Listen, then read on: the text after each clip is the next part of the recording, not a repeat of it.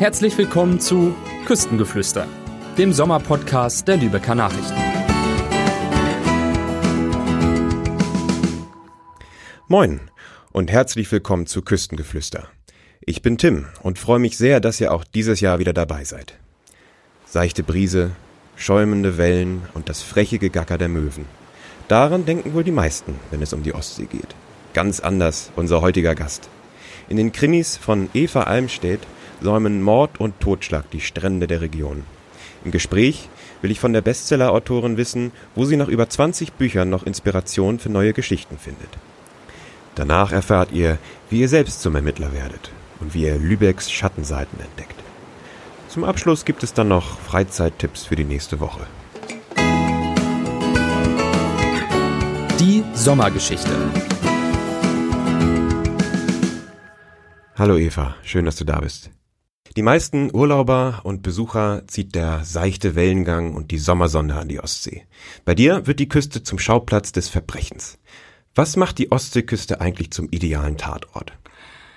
Mm, ja, also die Ostseeküste ist natürlich auf den ersten Blick wunderschön, sehr idyllisch, äh, hervorragend geeignet, um Urlaub zu machen. Aber ähm, jedes Idyll hat natürlich immer seine Schattenseiten und äh, das reizt mich einfach, dann auch mal die düsteren Seiten der Ostsee auszuleuchten oder auch mal eben bei, bei schlechtem Wetter im November, bei Nebel, wenn dann was Unheimliches passiert, finde ich, hat das auch seinen Reiz.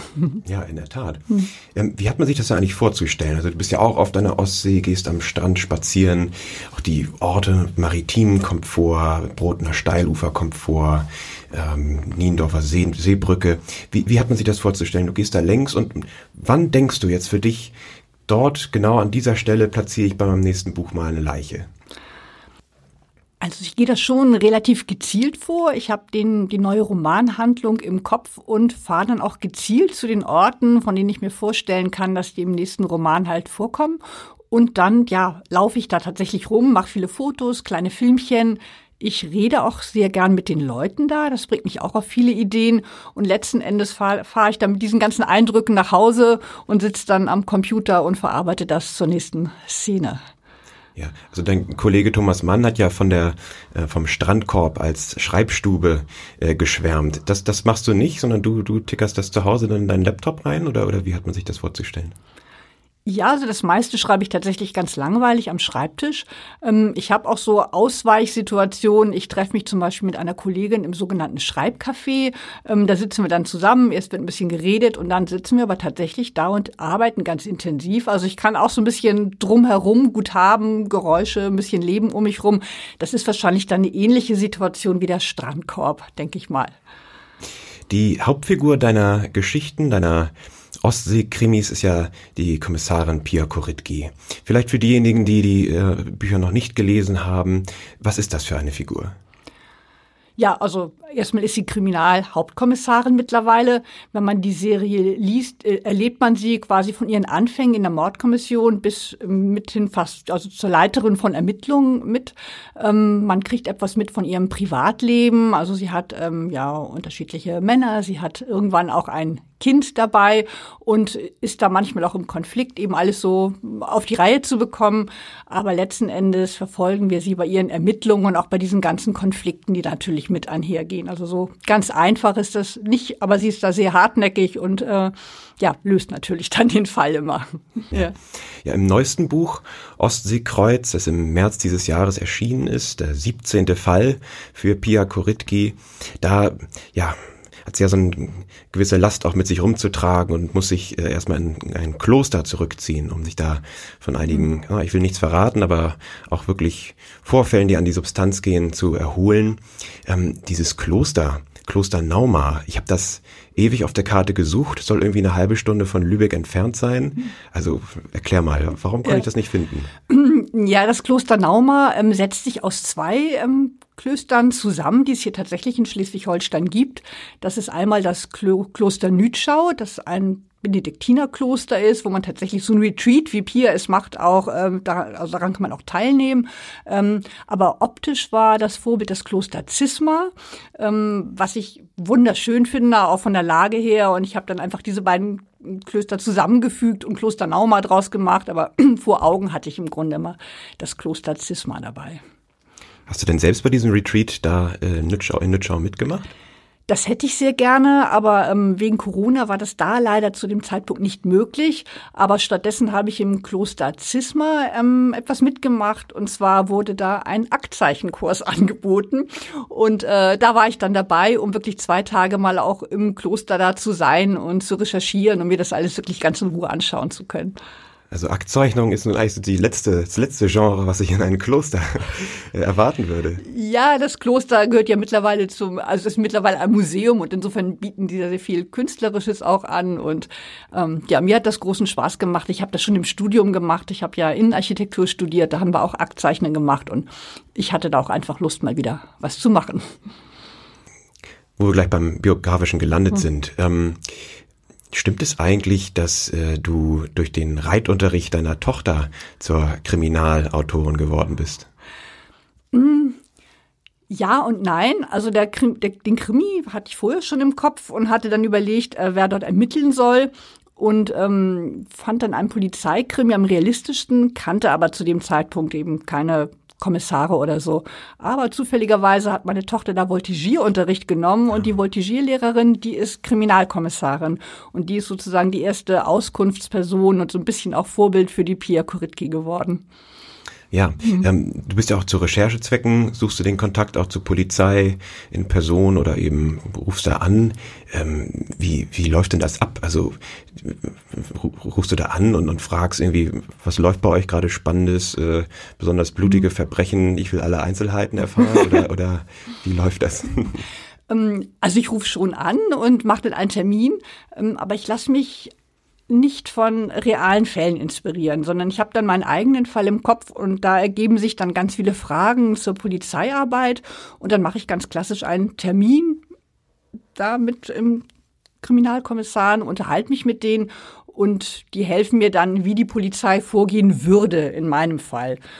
Und was mich eben auch fasziniert, ähm, ja, wie arbeiten die, wie ist deren, deren Arbeitsalltag, wie motivieren sie sich, was sind deren Werte? Also einfach bisschen mehr noch aus dem Umfeld mitzubekommen. Das ist natürlich toll, wenn man dann dort ist. Und mittlerweile kennen die mich da auch. Ja, das wäre meine nächste Frage. Ja. Also du kriegst ja Inspirationen bei der Polizei. Bekommt die Polizei vielleicht auch Inspiration von Pia Koritki? Also lesen die deine Bücher? Also es gibt schon Polizisten, die die Krimis auch lesen und sogar mögen. Also so ein Feedback habe ich schon bekommen. Ich glaube aber, viele Kommissare lesen weniger Krimis, weil es sie dann doch stört, dass viele Fehler gemacht werden, die manchmal auch einfach dem Romaninhalt geschuldet sind. Ähm, aber ich hatte das Erlebnis, dass ich mal dort war und wir gingen so einen langen Gang entlang und dann riss da eine so eine Tür auf und dann stand da so eine junge Kommissarin und er sagte, das ist unsere Pia Koritki. und da war mir klar, dass sie also zumindest irgendwie den Titel und den Klappentext der Roman Romane kennen. Das klingt ja wie eine richtige Auszeichnung. ja, ich habe mich auf jeden Fall gefreut. Was den Reiz deiner Bücher für viele Leser ausmacht, ist ja dieser regionale Bezug, dieser Lokalkolorit. Ähm, Allerdings weiß man oft auch nicht ganz genau, um welchen Ort es sich, sich handelt. Es gibt mhm. natürlich Städte und Örtchen, die behalten den richtigen Namen bei. Kiel, Travemünde, Niendorf, Lübeck. Mhm. Aber bei anderen Dörfern, die, die, die taufst du um oder kleinere Ortschaften. Wie entscheidest du das? Welches, welcher Ort kommt mit dem richtigen, realen Namen in deine Bücher? Also die Orte, die groß genug sind, dass da genug Menschen leben, dass sich keiner jetzt persönlich beschrieben fühlen muss. Also eben Lübeck oder Kiel oder so, die kann ich natürlich nennen, die muss ich auch nennen. Aber wenn ich jetzt ein kleines Dorf habe, wo ich den Dorfpastor umbringe oder wo die, die Ärztin dann die Täterin ist und ich nenne den realen Namen, dann könnte sich ja doch der eine oder andere mal irgendwie verletzt oder beschrieben fühlen, was ich dann überhaupt nicht so gemeint habe. Und deswegen nenne ich die Dörfer um, aber ich habe wirklich immer ein ganz konkretes Vorbild dafür und die meisten erkennen es dann auch doch, welches Dorf gemeint ist. In deinem Buch Ostseekreuz, äh, dieses Kloster Nauma, da muss ich sagen, Detektivgeschichte im weitesten Sinne im Kloster, habe ich so ein bisschen an Umberto Eco äh, mich habe ich mich erinnert mhm. gefühlt, der Name der Rose. Ähm, war das auch so eine Inspiration für dich oder wie kamst du darauf, mhm. gerade ein Kloster als Tatort ja. zu nehmen? Also ich suche natürlich immer spannende Schauplätze und da hat mich das Kloster sehr gereizt. Unter anderem aus dem Grunde, dass ich ein großer Fan von der Name der Rose und Umberto Eco bin, auch von der Verfilmung und dem Buch beides. Und ich hatte das schon auch immer so, diese düsteren Bilder im Kopf. Aber letzten Endes ist natürlich meine Geschichte dann eine eigene geworden. Also man kann setzt es ja nicht so eins zu eins um, sondern ich habe es dann ja auch in die moderne Zeit verlegt. Aber der Reiz tatsächlich war da. Also diese, diese Gedankenspiele, wie, wie man das aufbauen kann. Ja, das verstehe ich. Der Ostsee oder die Ostseeküste ist bei dir oft auch so ein bisschen melancholischer Ort, kann man sagen. Brauchst du nur die Buchcover äh, anzuschauen. Ähm, gibt's eigentlich, hast du eine Lieblingsjahreszeit? Gefällt dir die Ostsee im Sommer oder im Herbst besonders gut? Also ich finde schon den Herbst klasse. Also wenn es so ein bisschen neblig und düsterer ist und man da fast allein am Strand spazieren gehen kann und hinterher irgendwo einkehrt und dann irgendwie einen Glühwein trinkt oder so, das, das mag ich sehr gerne, ja. Ja, Eva. Ich wollte schon Pia sagen. Ja. Geht dir das auch manchmal so?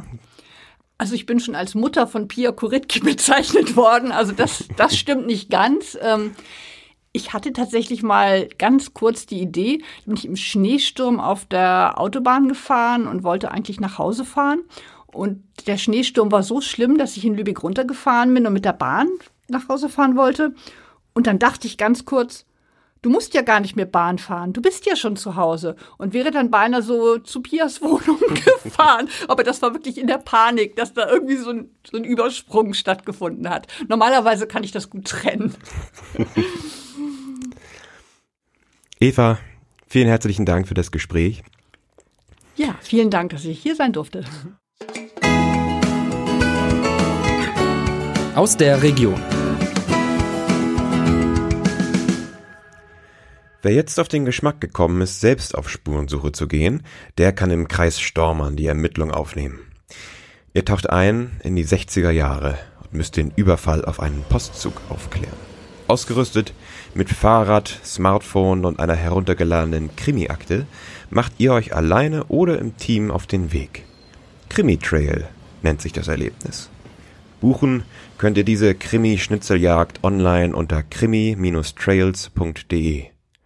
Weitere Infos findet ihr auch auf der Homepage tourismus-stormann.de. Für eine Gruppe bis fünf Personen kostet der Spaß 25 Euro.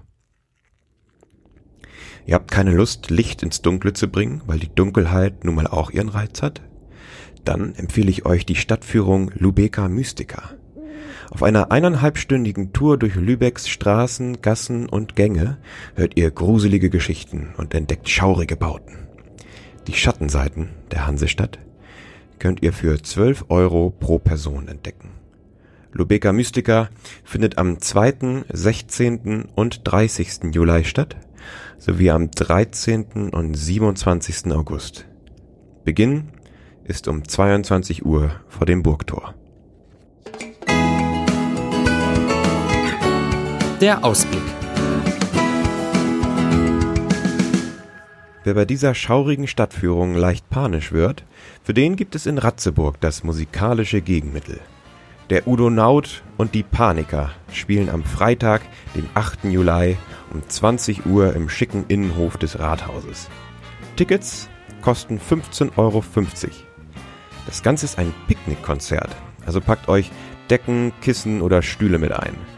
Und da wir es hier mit einer Udo Lindenberg Coverband zu tun haben, sollte auch für eine Flasche Eierlikör noch Platz sein. Wer es lieber klassisch mag, genauer gesagt barock, für den gibt es im Kulturgut Hasselburg das passende Programm. Im Rahmen des Schleswig-Holstein Musikfestivals findet am Mittwoch, dem 6. Juli, das Konzert Barock und Tango statt. Zu hören gibt es unter anderem Vivaldis berühmte Vier Jahreszeiten in einer ganz besonderen Umsetzung mit Mandoline, Akkordeon und Streichern. Vorgetragen wird das Ganze von den israelischen Musikern Omer Meyer Welber und Jakob Reuven. Tickets gibt's ab 24 Euro. Hiermit endet meine erste Folge Küstengeflüster. Ich hoffe, es hat euch gefallen und ihr konntet einiges draus mitnehmen. Nächsten Freitag erscheint dann die nächste Folge und ich würde mich sehr freuen, wenn ihr wieder einschaltet. Bis dahin, habt eine schöne sommerliche Woche.